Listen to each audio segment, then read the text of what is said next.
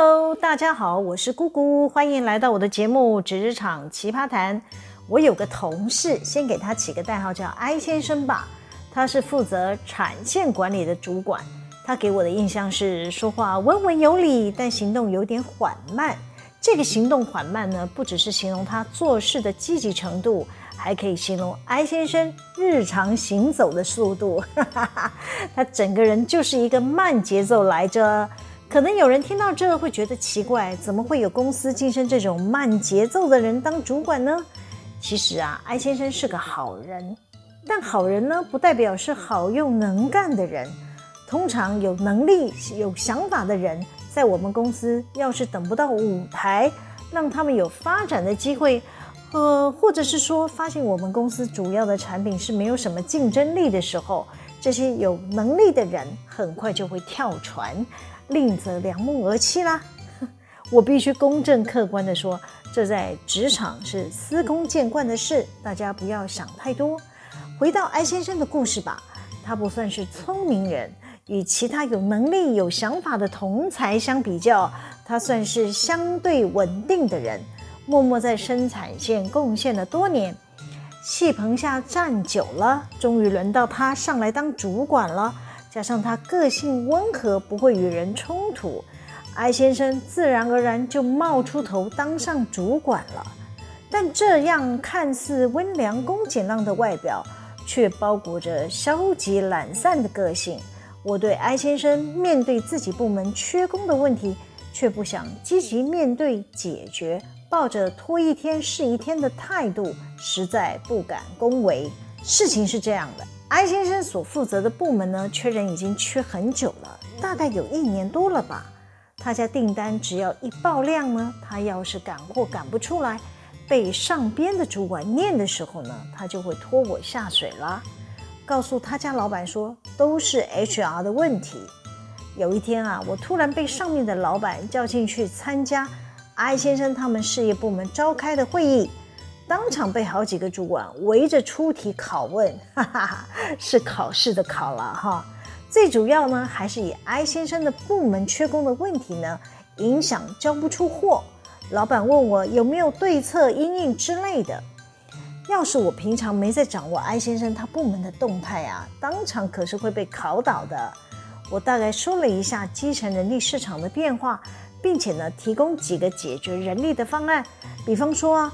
我建议 I 先生呢，他们将现行的工作再做一些分割，可以切出来给还在念书的学生来执行，不用跟其他大厂去抢这些正常轮班的作业人力。那我会提这个方案，也是因为 I 先生服务的厂区靠近某某科大嘛，是可以善用那间学校日夜兼部的学生，提供他们课后打工的机会。可能有人听到这会问。姑姑姐现在都少子化了，大学都招不到学生了，你的提案似乎不太可行哦。我跟大家报告，这间科大呢，在台湾的注册率呢还有点优势。再过几年，我也不敢保证。当然，如果我们这些事业部门人力预估可以更精准的话呢，我是可以跟学校签产学合作专班啊，直接引进国外留学生谈建教合作之类的。艾先生的部门就是没有办法给我精准的人力需求。艾先生很无奈地说：“他们产业景气波动太剧烈了嘛，这一季订单涌入，下一季可能要面临产能过剩的状态。多玩个几次，大家都变保守了，他只好以最精简的人力来应变。那我就开第二个解方啦，就是向内寻找。”公司内还有其他事业部门的业务比较青黄不接，没有什么订单可以安排。那我愿意出面帮他协调其他部门，将那些多余在排休的人力呢，安排到 I 先生的部门当支援人力，或者呢是安排想加班的同仁呢过去他那里赚外快。那与会主管都觉得，哎，这个点子很好啊，可以善用公司剩余的人力。于是呢，要我会议结束后呢，帮忙 I 先生去各部门协调。很遗憾的是，会议上说好的解方，出了会议室呢，我的提案都被 I 先生给婉拒了。刚开始我以为 I 先生大概是想透过自己的能力，做一些工作流程上改良改善的事吧。推估他们应该是有找到省时省工的方法，化解自己部门缺工的危机。看来我是高估埃先生了。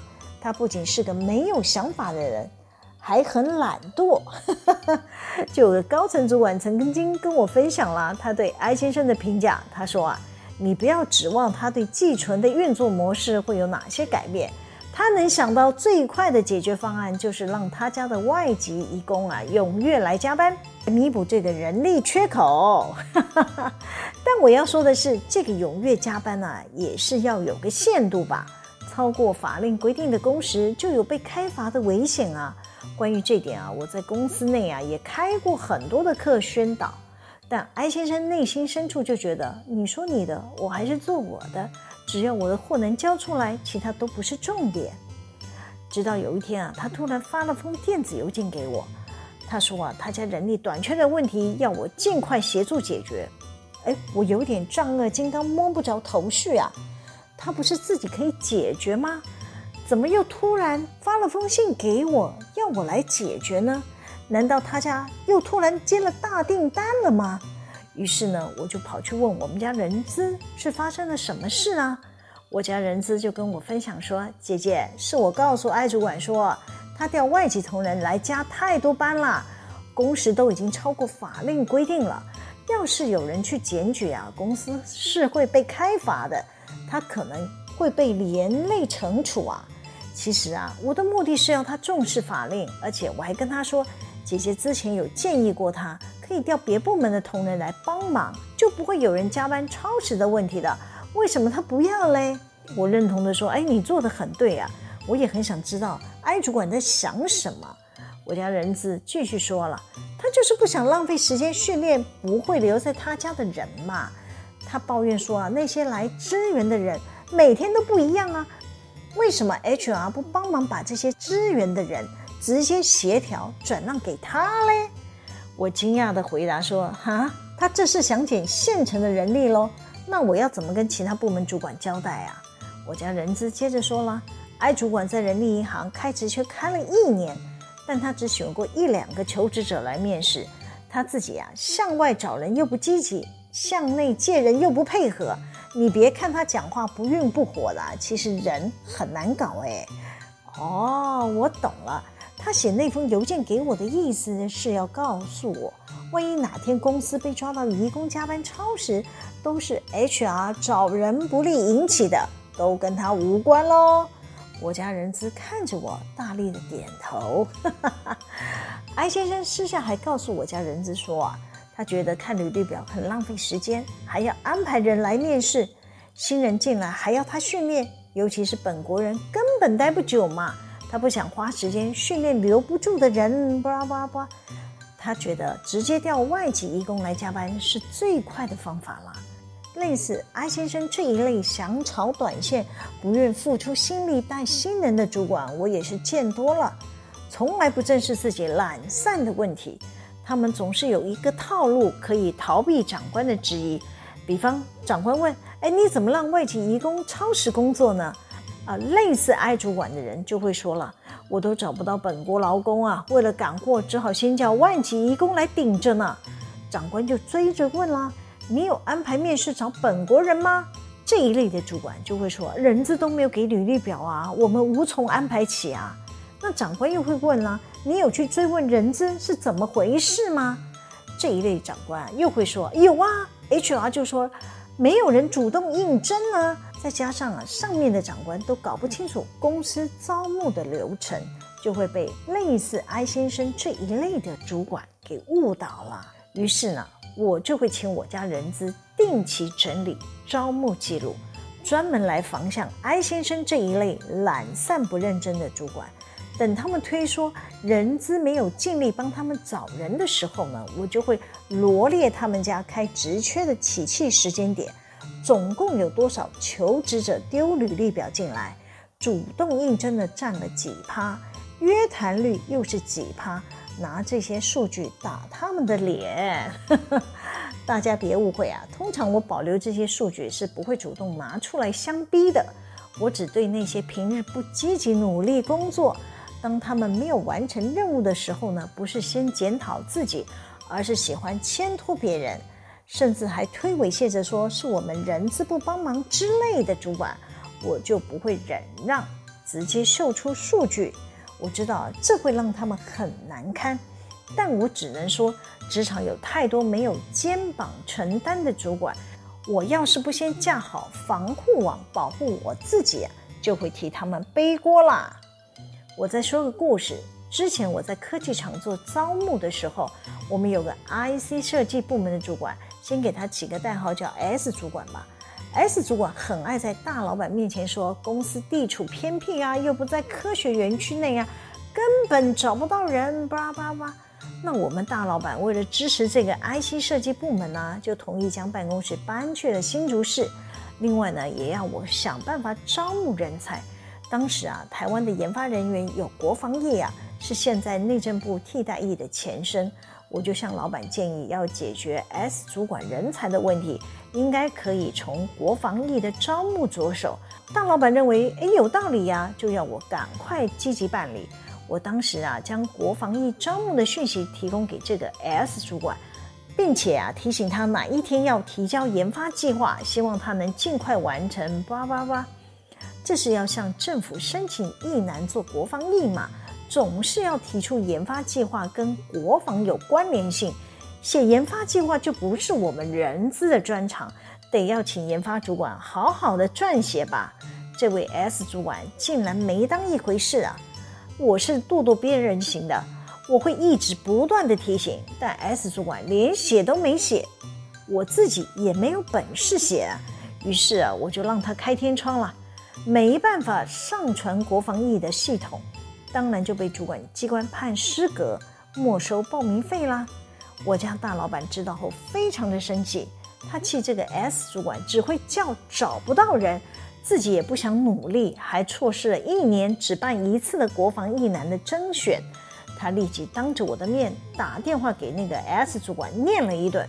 大老板说啊，找人不是人资的事。你们连研发计划都不写，公司要怎么帮你找到稳定的人力？你自己要是不投入心力去找，就不会有人进来。没有人加入，你这个部门也可以准备收起来啦。S 主管知道自己失误啊，就回头找我帮忙补救啊。他希望我去找猎人头也好，挖角也好。那我也是认真的去帮他签了几个人力中介，最后呢，还是靠我自己帮他找到他要的人。可能有人听到这里会问姑姑姐，难道你有什么特别的 p e p l e 吗？我跟 S 主管交手了很多年，大概摸索出他喜欢的人才风格。以 S 主管为例啊，他就是偏好留学派，尤其是留美，然后呢是念 Double E，就是电机研究所的。那我就到人力银行搜寻这一类的人才，一个个寄出电子邮件哦。这个可不是人力银行的制式邮件哦，我可是大费周章写一篇文情并茂、诚恳邀访的邮件。